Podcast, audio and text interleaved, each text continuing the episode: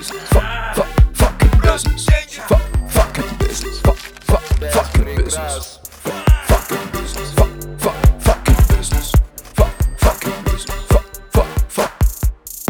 Нас в этот день купили на полмиллиона рублей сумок. Очень дорого звучит. Да-да, Так и было. так и было. Друзья, делать вообще что-либо в нынешней ситуации в этой стране очень дорого. И у одного снесут склад с этим продуктом, а у другого даже ни один человек не подпишется. Как вам вообще строить бизнес в дружбе? Слушайте, я хочу оффлайн, оффлайн, оффлайн, оффлайн. Что такое личный бренд в соцсетях? Если честно, я вообще старовер. Я до сих пор все записываю ручкой на бумажке.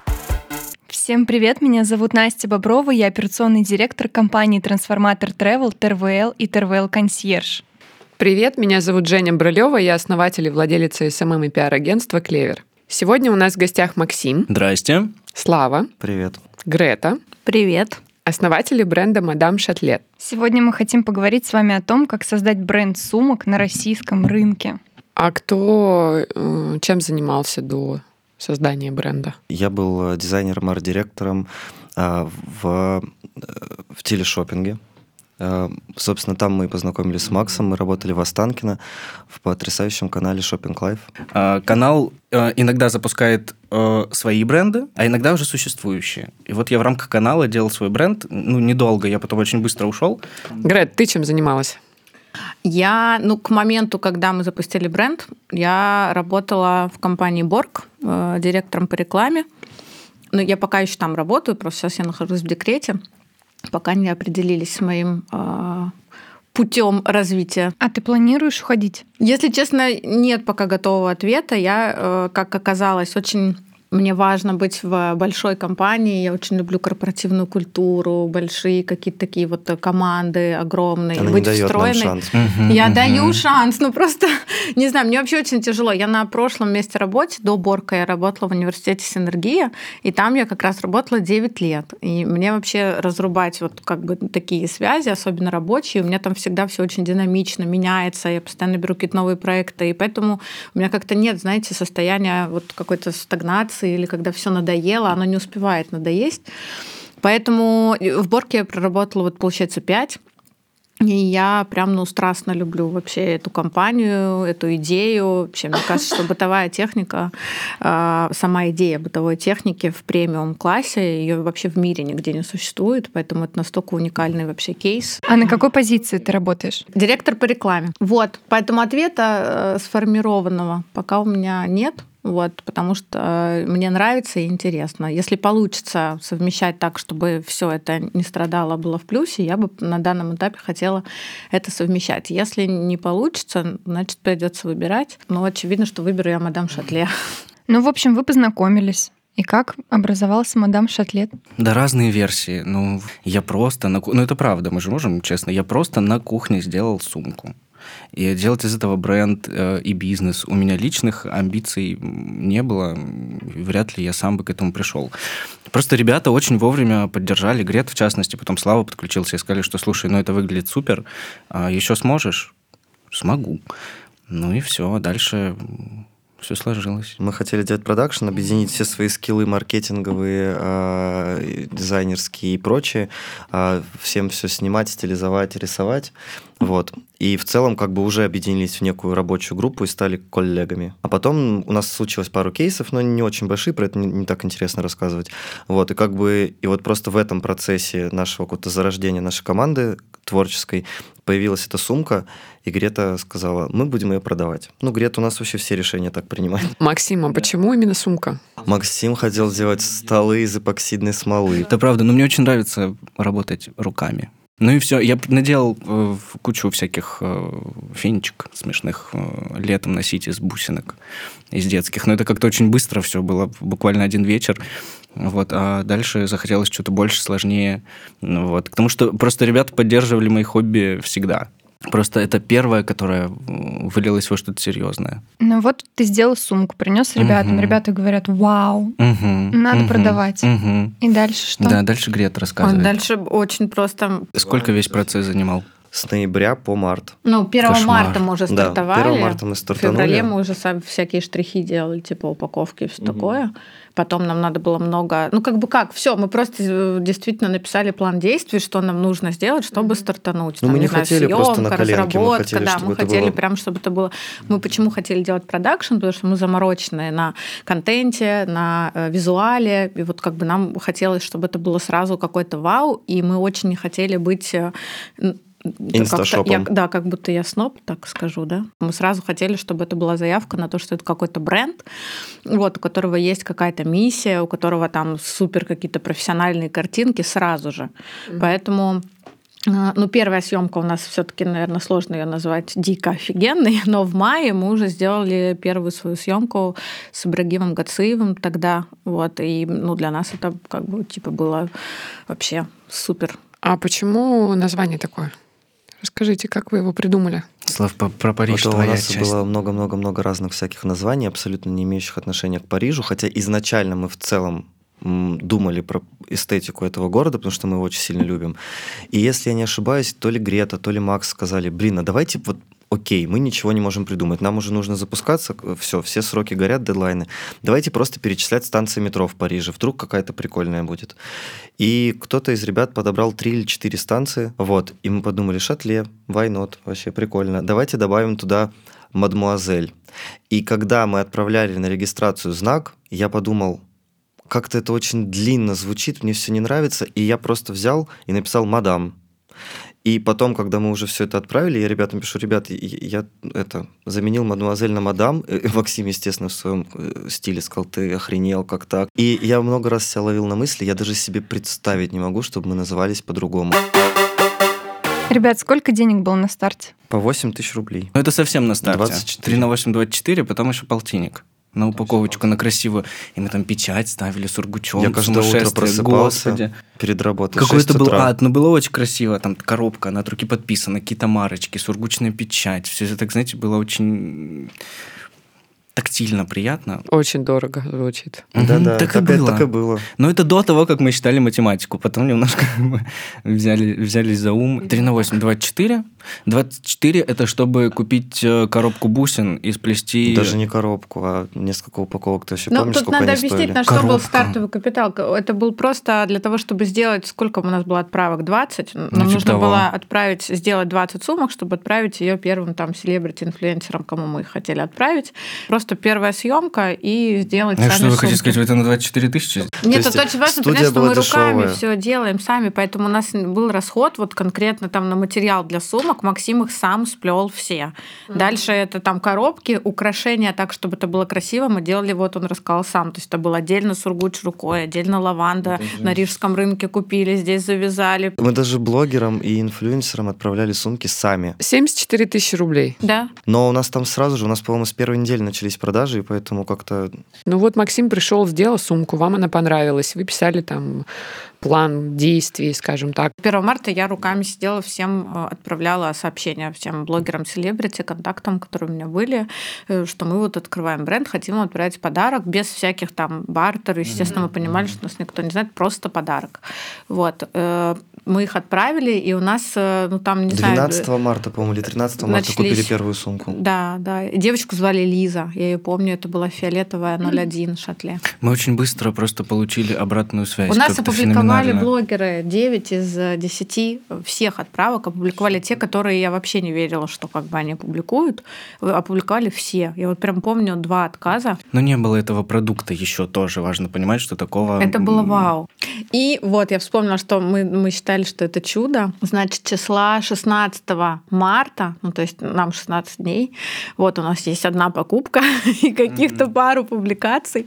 И нам в Инстаграм пишет Регина Тодоренко. Потому что я э, была в аккаунте Мадам Шатле, вот, и я не подписана на Регину, вот, но э, я как бы увидела ее аккаунт, вообще никогда он мне в глаза не попадался, вот, э, и я почему-то, я никогда не лайкаю ничего, вот я такая зараза, никогда я не лайкаю в ленте, не, ну, просто не специально.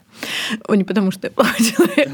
Вот. И, и тут я решила начать ей лайкать все посты. Не знаю зачем. То ли на фигурном катании, что-то да, тебя что там тронуло. Там, что-то там такое было. Я такая начала лайкать и ставить. И не заметила, что я вообще-то в корпоративном аккаунте сижу, а не в своем. Вот. И мне кажется, что как бы, ну, может, там случайно она в этот момент сидела, и какой-то бренд все таки видно. Может быть, она случайно зашла, потому что у нас в тот момент не было таргетированной рекламы. И еще, если я не ошибаюсь, не было публикаций. Ну, либо были, но какие-то очень маленькие. Поэтому откуда она там нас могла увидеть, непонятно. А тут как бы у нее целая, наверное, произошла ситуация, так что берите на заметку, пишите она комментарии. Она попросила сумку или да, что? Она не попросила, хочу она купить. купила. Да, она сказала, что я хочу купить. Мы, конечно, ей написали, что мы подарим вам с большим удовольствием. Вот, не надо. Да, и у нас тогда покупать. закончились бусины, которые она хотела. Да, это была И полная там- истерика. Это были майские, ой, это были не майские, это был 8 марта, и там из-за этого невозможно было их нигде купить. Мы тогда еще не закупали их в большом объеме. И мы ночами, утрами ездили. У нас там был супер э, строгий дедлайн, она куда-то уезжала, и нужно было сделать две сумки. Это был дичайший И не стресс. получилось, она уехала. Да. Она уехала, и мы подумали, ну вообще пипец. Ну, то есть мы сказали, что мы найдем, но не успели до выезда. И в итоге она вернулась и написала нам. Вот, и я помню, что, помните, она только вернулась, это был какой-то отпуск, мы все ждали, когда же она вернется в Москву, и почему-то ей прям ночью, видимо, там, не знаю как, э, и она уже приземлилась э, ночью самолет, и ей прям в машину почему-то доставили наши сумки, ну, как бы из дома. Вот, и она ночью выкладывает эти истории, потому что мы на утро просыпаемся, вот, и а- она выложила, и мы просто ждем, что сейчас мы просто, Регина, ну там же миллионы подписчиков. Но это не важно. Но было приятно. Поскольку ну, у меня хорошая экспертиза работы с инфлюенсерами, я не очень люблю вот так вот оценивать и говорить, этот блогер работает, а этот нет, потому что у меня лично в- много есть примеров, когда ты делаешь какой-то проект, и разный продукт заходит абсолютно по-разному. Ты можешь взять одного блогера, показать у него, не знаю, м, абсолютно там 3-4 разных продукта, и у одного снесут склад с этим продуктом, а у другого даже ни один человек не подпишется. Раз мы уж э, начали про продвижение бренда с самого нуля, мне кажется, сейчас это такая очень актуальная история с учетом того, что нет таргета. Вот. А вот как, на ваш взгляд, сейчас вообще, в принципе, молодому начинающему бренду продвигаться и стоит ли вообще, куда идти? Вот что делать? Вот я хочу запустить какой-нибудь бренд. Вот с чего мне начать, по вашему мнению? Что мне нужно сделать? У меня там, допустим, есть какой-то хороший продукт. Вопрос продвижения. Продвижение, куда идти? Идти, конечно, идти к блогерам в любом случае, с любым продуктом идти к блогерам. И, и 3000 рублей в Wildberries идти к блогерам, и какой-то вообще в ателье сделанная вещь или услуга, все равно идти к блогерам. Слушайте, они работают, люди их читают, смотрят. Просто надо... э, Действительно, здесь важно, что это за продукт э, и как его показать. И я за то, чтобы сидеть и занудно очень сильно с каждым блогером прописывать ТЗ на интеграцию. ТЗ это не значит, что вы диктуете ему, а что это должна быть ну, прям синхронизация с блогером, и либо нужно его выслушать и довериться ему, либо нужно сказать, что вам важно сказать, потому что очень часто э, даже сам бренд, он как бы ничего, вот у нас, например, есть какие-то поинты основные, там, мы хотим, э, вот есть позиционирование наше, мы хотим, чтобы про нас говорили и знали, что мы ручная работа, что мы дизайн, который мы разрабатываем, сидим, что у нас там вот производство здесь, что это нам очень важно как бы рассказывать, потому что мы правда тратим на это там, не знаю, конское количество сил, денег и ресурсов на то, что мы это производим сами, придумываем сами, производим сами, весь цикл делаем сами. На фоне там рынка, который существует э, в купи-продай, нам важно именно эту историю продвигать. Есть история, когда продвигают просто, что мы супер модные. Это вообще другая история, она там не про производство, не про то, что у вас там ателье ручной работы. Есть история про какие-то, не знаю, культурные коды, а, есть э, много разных историй. Важно не просто показывать вещь или услугу, не обязательно, да, у вас бренд э, одежды, может быть, у вас услуга. Очень важно выбрать какую-то вот специфику и на нее, как вот на педаль газа, давить, давить, давить, давить. И еще очень важно, чтобы человек минимум, там, не знаю, от 5 до 7 раз, ну, такая статистика, не знаю, насколько она прям точная, но важно думать, чтобы люди увидели вашу сумку или, не знаю, одежду или услугу э, несколько раз у разных блогеров. То есть важно брать какое-то количество блогеров, у которых аудитория совпадает обязательно. Потому что тоже это очень часто такая ошибка наоборот. Потому что люди думают, что зачем мне одной и той же аудитории это показывать, я плачу за одну и ту же аудиторию, получается, удорожаю частота как бы просмотра у клиента высокая, зачем мне два раза за одного и того же человека платить? Вот это не так, потому что человек в этом рекламном шуме, он забывает, он смотрит, он не успевает вообще как бы это запомнить, а когда я раз у Лены Перминовой увидела, раз там, не знаю, у кого-то в телеграм-канале увидела, еще через там э, три дня еще у кого-то увидела. И в короткий промежуток времени важно эти кампейны у блогеров запускать волнами, и вот как бы в какой-то период, там, не знаю, от одного до семи дней. Вот если вы от одного до семи дней взяли, охватили какой-то кусочек, и люди, которые подписаны хотя бы там, не знаю, в 40% одни и те же, посмотрели вас, это уже совсем другая узнаваемость бренда, они вас правда запомнили, они вас узнали, и это не вот не рекламный шум, когда вот просто смахнули. У меня здесь есть как бы такой спорный момент, потому что раньше, вот когда даже там два года назад мы возьмем, мы можем отправить там 10 блогерам подарки, если хороший продукт, действительно много кто опубликует, и у нас тоже там была такая статистика в агентстве, что все зависит от упаковки, от того, как ты это доставил, от того, как они там все это получили, от этой всей красоты и все такое, и от самого, конечно, продукта. А если, допустим, у тебя нет сейчас возможности даже тот же самый бартер делать, ну, то есть не бартер, а, скажем, там, подарки делать. Что еще ты можешь сделать? Вот на старте. Я бы сказала, что из всей медийки и performance а, который остался на рынке, блогеры получаются одни из самых демократичных по ценам, потому что, ну, куда мы, если мы полезем в digital и в performance, если это какая-то ниша дорогая, в контекст, медийка, это все. Ну, Во-первых, у вас должен быть супер классный сайт, сайт да, чтобы да. он конвертировал. Если мы полезем во всю медийку, аналогично, но это просто сумасшедшие цены. В наружку, в спецпроекты мы не полезем тоже. То есть блогеры, наоборот, мне... Почему я так люблю influence? Потому что мне кажется, что это вот возможность практически каждому сейчас в меру там своего таланта сделать э, какой-то вот э, такой быстрый старт. Что думаете по телеге? Ну, с телегой очень тяжело с бартером. В телеге сейчас крайне мало кто соглашается на э, бартер, а бюджеты у них ну, просто огромные. Плюс э, я от нескольких людей слышала, значит, что вот антиглянец, э, мы, значит, купили, ничего, у нас там никакой не подписки. Я начинаю жутко э, ругаться, потому что у нас, например, есть свой пример, когда с антиглянцем у нас было там, я не знаю, насколько...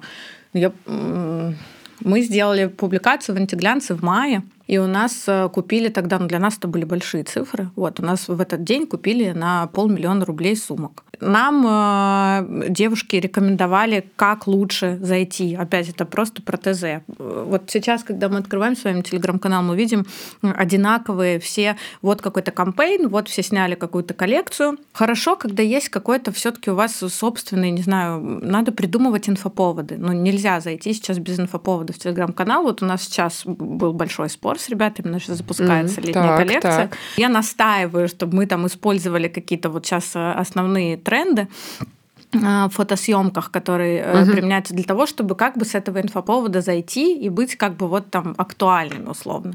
Вот ребята там говорят, что это не обязательно, и лучше там сделать более люксовую картинку, вот, и не гнаться там за тем, чтобы это была какая-то вот... Э, Нет, я просто... Ну, у нас вечный конфликт, мне хочется все таки немножечко делать контент про моду, ну, то есть у нас разные повестки, мы там так или иначе пытаемся поднимать, мне хочется немножко, чуть, чуть больше работать в моде. Вот. И я считаю, что ну, не всегда наш там визуал дотягивает, но мы в этом направлении двигаемся. То есть а я могу периодически там начать говорить, а для кого это сумка? Вот есть слово, которое ненавидит Слава манифест. А я хотела бы, например, чтобы с точки зрения продукта это было упаковано так, что каждая сумка, она для какой-то определенной... Потому что мы вообще, в принципе, бренд, который воспевает женщин, женскую красоту, парижский шик, вот такое вот отношение к себе, что ты празднуешь жизнь каждый день, что детали, на самом деле, это не мелочь, а решающая какая-то история вообще в твоем образе. Я вообще бы хотела поговорить, чтобы вы рассказали про роли ваши, как они делятся, и кто за что отвечает, кто чем занимается в рамках, в рамках бренда. Слушайте, я коротко. Я отвечаю за продукт полностью от и до. А, в самом начале, когда мы только стали формироваться в команду, как-то я озвучил, что, ребят, люблю вас безумно, давайте вместе работать, но э, финальное решение относительно того, как будет выглядеть сумка, я бы хотел, чтобы оставалось за мной. По сей день ребята на это не претендуют. Слав, давай ты. За что я отвечаю? Да. Во-первых, а съемки наши все, а, наш аккаунт в Инстаграм, как будут выглядеть наши какие-то коллаборации и так далее. Потом я это тот человек, с которым каждый наш клиент общается. Самое смешное, это когда у нас возникают какие-то конфликтные ситуации, они периодически возникают. И некоторые наши клиенты, они, например, пишут, я разнесу вашу контору, у меня там что-то не так. И с ними я общаюсь просто как менеджер. И, и, а я, ну, как бы, а я же не просто менеджер, это мой бренд. Я там как бы стараюсь как-то вот облизать со всех сторон.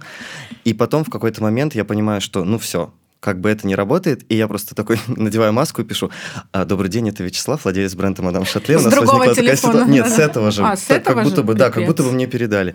И, и они такие «А, да, замечательно, конечно». Ну, и они уже начинают И идти на все наши условия. Да. Вот, собственно, да, мне это безумно нравится. Я в диких нервах постоянно. Вот я сейчас пришел с телефоном, потому что там произошел небольшой брак. И как бы и в эти моменты я думаю, вот если бы это был менеджер, я бы даже знать об этом не знал, все хорошо.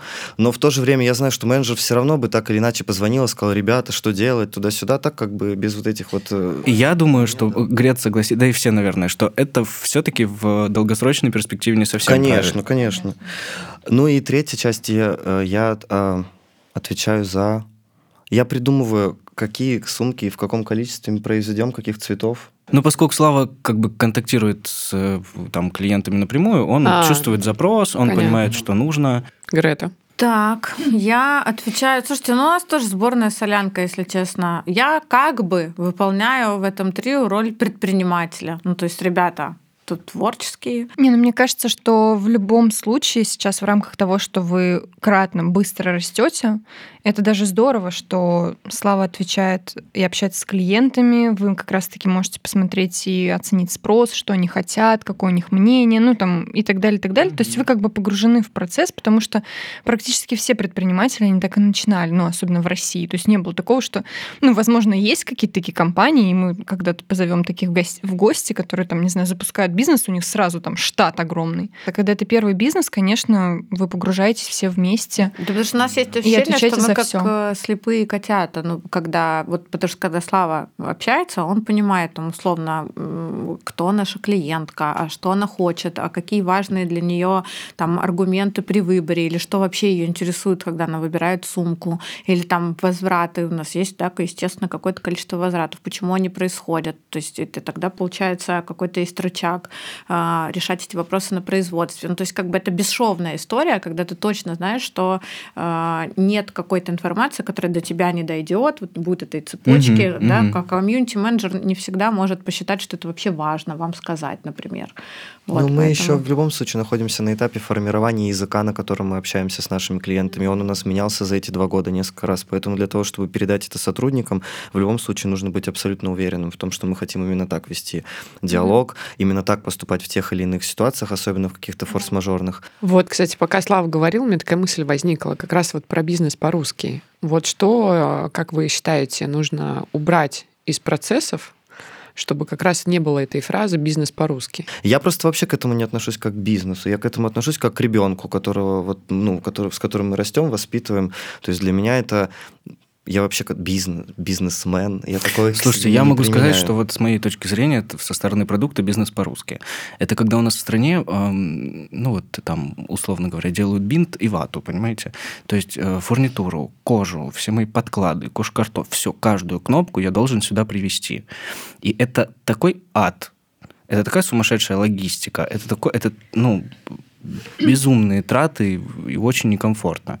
Вот это бизнес по-русски. Что нужно сделать, чтобы так не было, ну, это какие-то глобальные вопросы, не знаю. Ну вот, кстати, прикольно. Давайте перейдем, я думаю, да, к производственной части, потому что раз мы уже заговорили про бизнес по-русски, с учетом того, что у нас сейчас вообще ничего нет, давайте поговорим тогда про то, как вы справляетесь вообще со всей текущей ситуацией. И сумка, тем более ручной работы, это, я думаю, вообще ни разу не легкий процесс. Да как мы справляем? Ну, тяжело. Слушайте, Это дорого. Это, Мгм, ну, мгм. справляемся мы так, что у нас продукт в себестоимости очень-очень-очень высокий. Мы сразу, мы как бы бренд, это нетипичная история, которая только появился, и спустя месяц нас стали носить э, светские героини сразу. То есть мы не у нас вообще не было вот этого промежутка, что там какой-то сразу нас начали носить э, очень светские дамы.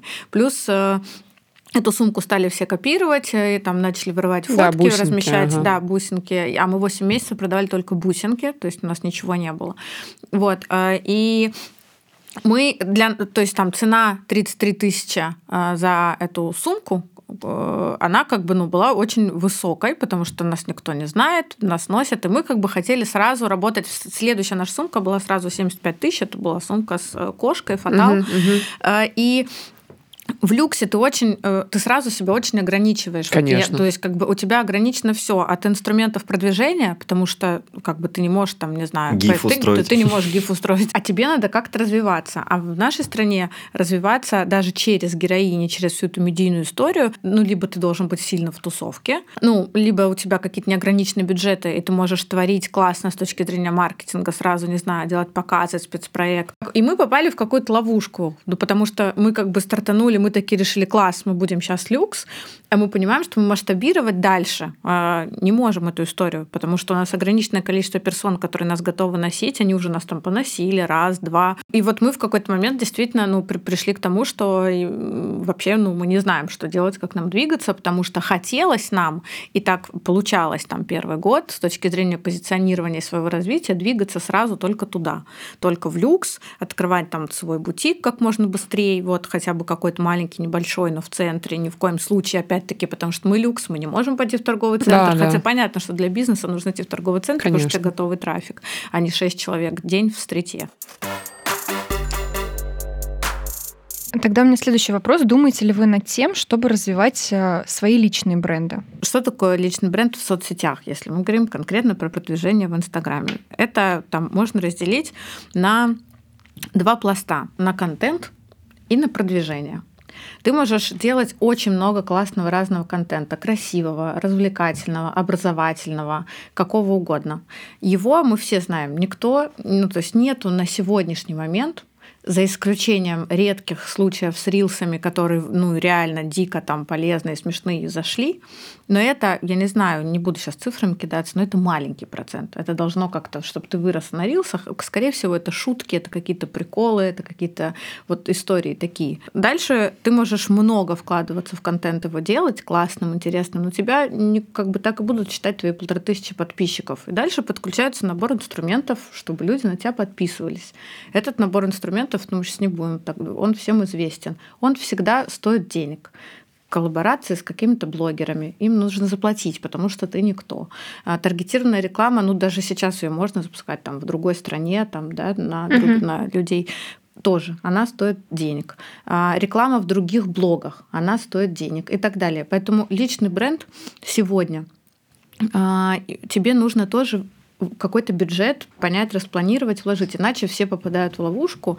Я делаю контент, я делаю контент, а дальше что с этим контентом делать? И насколько я знаю, и вот я слушала там недавно э, там Сашу Митрошина, всех людей, кто знает больше, да, и всех остальных об этом, даже эти блогеры покупают себе каждый месяц рекламу. То есть блогеры, у которых там по 10 миллионов, по 15, не живут на своем, потому что их продукты, инфо не покупают люди, которые на них подписаны всегда. Они купили один раз, а им надо продавать каждые полгода. Поэтому э, эти блогеры, они открыто об этом говорят, занимаются продвижением себя, даже если у них 10 миллионов подписчиков. Развивать, короче, цель какая-то, да? Должна, Должна быть, быть цель. цель. Ну, то есть я хотела uh-huh, развивать, uh-huh. потому что я подумала, что я мне интересно попробовать э, заниматься консультациями по маркетингу, коли у меня уже такой получился большой разнообразный опыт, и я люблю включаться в разное, надо попробовать. Кому мне их продавать, мне никто не знает, значит, надо выходить в Инстаграм и как-то о себе рассказывать. Ну вот дальше я начинаю строить цепочку, писать план действий для этой истории, понимаю, что в какой-то момент я упираюсь в, в трафик. трафик. И я 100%. на данный момент задаю себе вопрос, я готова инвестировать туда и заниматься этим трафиком? И отвечаю очень быстро на этот вопрос, нет. Ну то есть не настолько, значит, мне мотивация вот этой всей истории, чтобы я стала этим заниматься. То теперь хочу услышать Славу и Максима. Не то чтобы вообще понимаю, что такое личный бренд в правильном значении этого слова. И я понял, что я не готов в это вкладываться, когда осознал, что для того, чтобы строить личный бренд, недостаточно просто делать красивые картинки. Вот на красивые картинки я готов, там как-то заморочиться.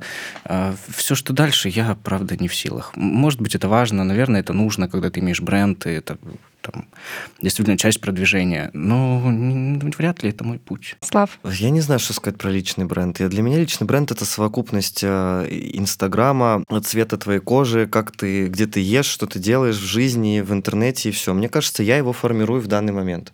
Просто как бы я его формирую разными способами, такими, как мне кажется, органичными, потому что для меня личный бренд и слово «органично» — это синонимы, потому что вот все остальное для меня — это как бы абсолютно абсолютно какая-то угу. странная тема. И я могу сказать, что э, с момента, как мы запустили бренд и к сегодняшнему дню за эти два года, э, у меня это получается. Давайте про планы на будущее. Я, смешная история. Э, я тут недавно переехал в квартиру, и оказалось, что мои соседи э, это ребята тоже наши коллеги по индустрии, э, бренд Данил Анциферов. И они спрашивают, что как дела там в бренде, все такое. Я говорю, ну вот что-то как-то мы, не понимаю, ребят, хотим снять летнюю коллекцию, я что-то локацию не могу найти.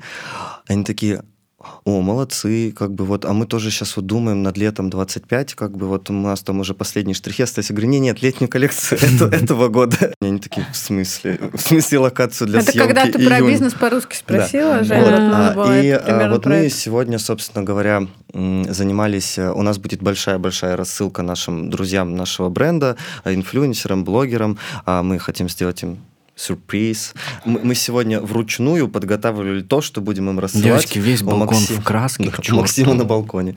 Креативной это самые ближайшие наши mm-hmm. планы. Вообще у нас супер эксперимент. Вы не сказали, мы запускаем дроп для себя очень экспериментальный. Вот, да, у Макса. Э, наконец-таки ага. мы запустим демократичную такую линейку. Просто хотим протестировать, нам интересно. Крутяк. Там будет шопер и майка, коллекция, посвященная Пэрис Хилтон.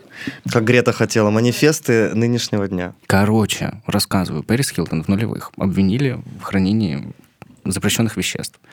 Мы она, против. И она на суде говорит, ребят, ну это не, не мое, сумка очень дешевая. И мы решили, мы подумали, что это круто, это так вот, и мы решили написать, да, на шоперах, на сумках и на майках, что типа это не моя сумка, она слишком дешевая.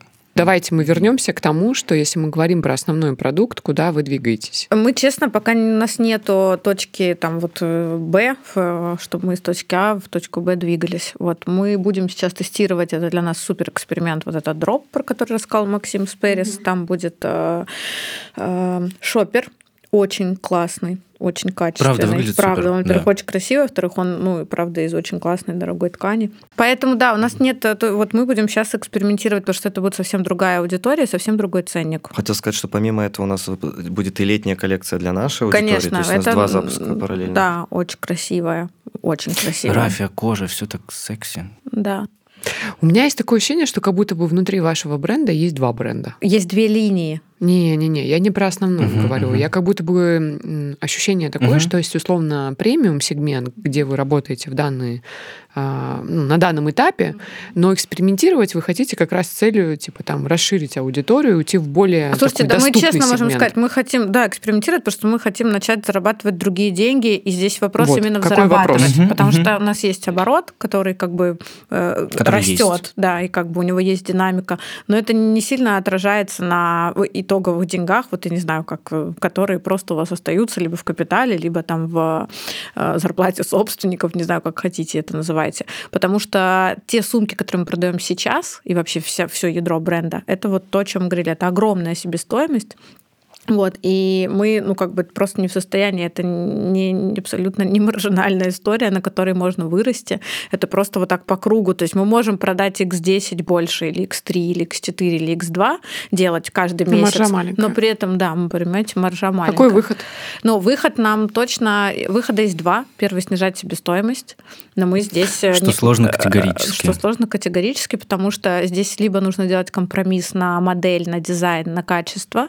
Не на качество это не значит, что все сумки другие плохие. Нет. А я имею в виду, что Давайте уберем качество. Надо, да. Нет, есть просто определенные технологии, которые да, мы используем, надо а можно их не использовать. Не использовать. И нужно убрать там вот, ну там, не знаю, фурнитуру, потому что ну, фурнитура у нас там иногда замок стоит как сумка в бренде в каком-то продается, угу. понимаете?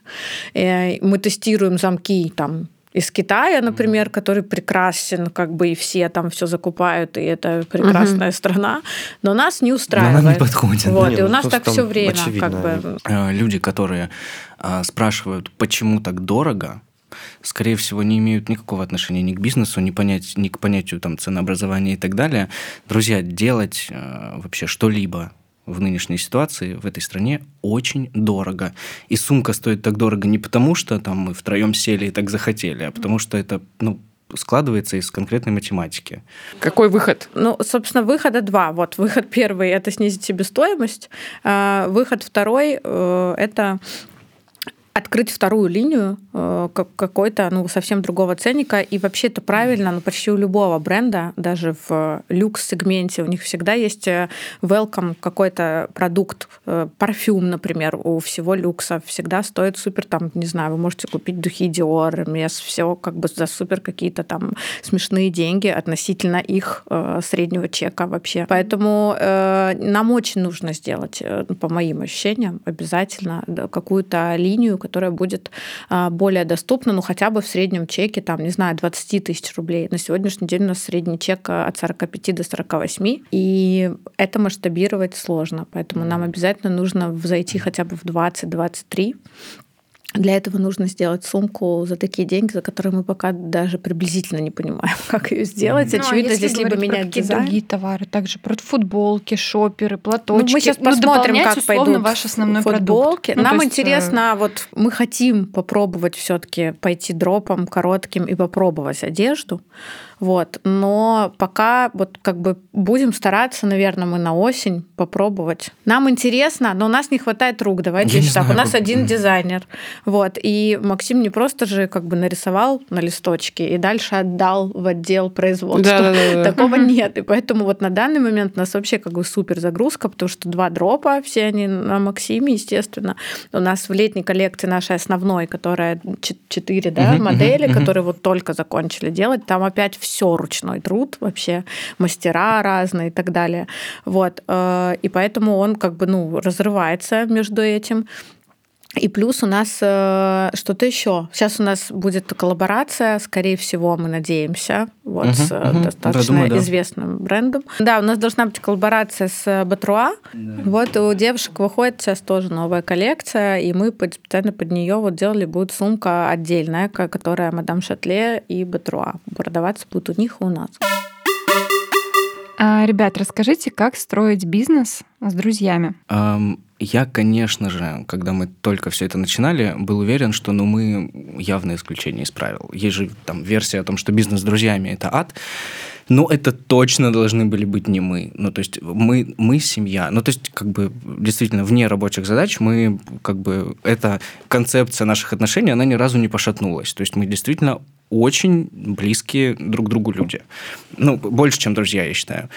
А что касается рабочих моментов, ну, опять же, вот ровно потому, что очень много личного, как я сказал, действительно а, сложно. Не знаю, ну, с чем это связано. Мы, каждый с характером. Мы все так или иначе, несмотря на то, что мы договорились в самом начале, а, что каждый занимается своим каким-то вопросом и имеет там какую-то экспертизу в этом вопросе, мы, как бы, никто ни на что не претендует, сложно, сложно. Мы, на самом деле, э, одинаковые по темпераменту. И это проблема. То есть все обычно думают, то есть, ну, вообще разная правда дополняет. Правда. Вот. А мы одинаковые. Мы как бы все холерики. Я проходил тест, я сангвиник. Да, а вторая, что э, я, ну, такой, я очень строгий. Э, и вот как меня назвать? Авторитарный. Авторитарный, да, да, и авторитарный. И то есть я за всегда другую точку зрения, но мне там типа но покажите аргументы, да, вот mm-hmm. просто как бы на... И у меня всегда какие-то были такие большие команды, последние там лет 10, наверное. И, и поэтому я привыкла, и я в больших корпорациях работала, и поэтому я привыкла к тому, что как бы все всегда, и вообще это мой такой, правда, классный скилл. Мне кажется, меня за это как раз и ценят, что я очень быстрая. Ну, то есть у меня, да, вот это написали, поехали, пошли, написали, поехали, пошли. И при этом, ну, как бы вот и мне тяжело. То есть мне тяжело там услышать, что что-то не получается сделать. Mm-hmm. Вот, а я же не могу mm-hmm. там в производство, например, там влезть. Конечно, Максиму там заканчивается терпение, и сама езди на эти производства mm-hmm. тогда. Ну, ровно как и я. А, почему? а это единственный инструмент в маркетинге? Да, Ничего да, не Максим понимаю вообще, вот зачем вот лезу. За что ребятам спасибо, они оба очень отходчивые, кстати. Это то, что нас очень проще. часто спасает. А, а Макс я нет. записываю в черную книжечку каждое, каждое неверно сказанное слово. Но мне кажется, вообще залог успеха это всегда возвращаться к тому, а, какая цель. Да, главное, чтобы в момент этих разговоров напротив тебя были все-таки понимающие глаза. Сто процентов. Чтобы ну, вы оба действительно хотели решить этот вопрос. Давайте про work-life balance. Как вообще у вас с этим обстоят дела? Как вы отдыхаете? Вообще верите ли вы? Слушайте, у меня, у меня все супер, потому что я вот... э, У меня знаете, work, life, balance. Вот я буду как эта фраза идиотская, все ее всегда говорят, типа, если хочешь никогда не работать, что-то там сделай хобби работы. Вот это вот Да-да-да-да-да-да. херня. Это про меня сто процентов. Крылатые Э, фразочки. Я, ну, я просто вот это все, это и есть моя жизнь. Поэтому как бы, ну, я как бы и отдыхаю, и работаю, и мне тяжело, я ору, я в истерике, я счастлив, я плачу, улыбаюсь, и все как бы это вместе происходит. Поэтому у меня вообще нет проблем с тем, что я перегорел, что я там выгорел. Согласен абсолютно полностью. В этом смысле у меня нет ощущения, что у меня вообще есть работа. Ну, то есть у меня есть это какие-то задачи в течение моего дня. И я правда не чувствую, что я рабо... что я что-то кому-то Потому должен. что ты не работаешь, может. Для ребят, во-первых, это правда полностью реализация. Yeah. А так как я, типа, отвечаю, ну, так. В общем, да, у меня такого нет, потому что, во-первых, я э, всегда начинаю оценивать, ну, то есть, как бы каждый раз, когда я делаю отчет за месяц, у меня начинается, то есть, я это воспринимаю все как, не знаю, там, или личный успех, или личный проигрыш. Я завидую ребятам, потому что, как бы, для них это максимальная реализация. Для меня реализация это когда, типа, все успешно, коллекция, успешно запуск, успешно интеграция, успешно спецпроект, успешен. Если где-то Есть результат. смазанный эффект, нет результата, да, то мне как бы у меня прям опускаются руки. Ну просто вы так ответили, я не считаю это работой, а я хочу сказать, я считаю это работой, и я хочу сказать, что почему мне кажется, я для себя не ответила на вопрос быть предпринимателем, мне ок или не ок, потому что тот стресс, в котором для меня это стресс, типа ребята нет работы, а я может быть руками делаю раз в 10 меньше, чем ребята, вот, но для меня это стресс гораздо сильнее, чем в корпоративной работе, и я пока, честно, не нащупала в себе ответ, насколько как бы я вот, у меня нет, как ребята, они счастливы, что они больше никогда в жизни там не пойдут на мгм. работу, а у меня такого нет, я настолько нахожусь как бы в стрессе, каждый день тебе нужно просыпаться и думать, а что ты будешь делать завтра, а что ты будешь делать через три месяца, а какое будет продвижение, Это же где кайф, взять то, что людей. Ну, ну именно ты в ты стрессе, думаешь, но ты ты можешь, но у решаешь, а меня не нет кто-то. проблем с- я очень в этом смысле, то есть я, во-первых, не знаю, у меня, во-первых, видимо, комфортная работа, мне никто там не тычет, делай вот это и все. Я тоже там придумываю, что делать, поэтому. Ну да, это еще зависит от того, где ты проблем. работаешь, конечно. Если ты работаешь в какой-нибудь компании, не будем называть русских компаний, а, ну, там совсем тяжело работать, потому что там начинается вот это Да, как раз тыканье, вот это вот типа смешивание личных отношений и всего остального. Ну да, нет, это, конечно. да, вот а другое дело, ты работаешь нет. в международной компании, и люди, которые выходят из, из международных компаний, например, там, ну, есть разные, да, там, год назад все эти обстоятельства, все, кто остался Мгм. без работы, пошли в русские компании, которые тоже вроде как большие, Мгм. но это небо и земля Мгм. вообще и по корпоративной Конечно. культуре, и по условиям, и по всему остальному. Поэтому здесь я понимаю, да, почему тебе комфортно там. Грет, ну а как совмещать материнство? Бизнес, декрет, работу еще в компании по найму. С депрессиями. Да ладно, прям с деп- Ну, да. Максим у него такой, Ну, он считает, что я из бетона. У него вообще, у него, вот послушаешь, вот эта подруга, ой, она на таблетках, вот это в депрессиях, вот это в депрессиях. То, что ты там, значит, вообще уже, не знаю, в углу на полу где-то практически Ну, было согнулась сложно. просто. Это вообще, ну, это встанет, пойдет, это не считается, понимаешь, у него. Да что там депрессии? Короче, материнство тяжело, у меня нет няни, вот, но мне еще как бы чуть, типа, чуть-чуть страшновато, мне 10 месяцев. Я такая, типа, видимо, у меня есть какая-то скрепа, что до года как бы надо, чтобы вот мама была, и у меня есть чувство вины сильное, если Мгм, вдруг не мгм. так. Вот. Но я понимаю, что это уже невозможно. У меня я и тут, и там, и здесь. Вот. Поэтому и, и всем от этого плохо.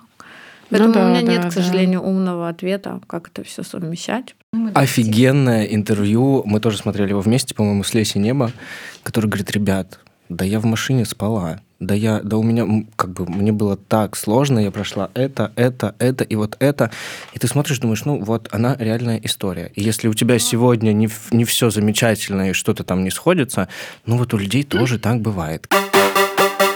Как вы видите себя через какое-то определенное количество времени?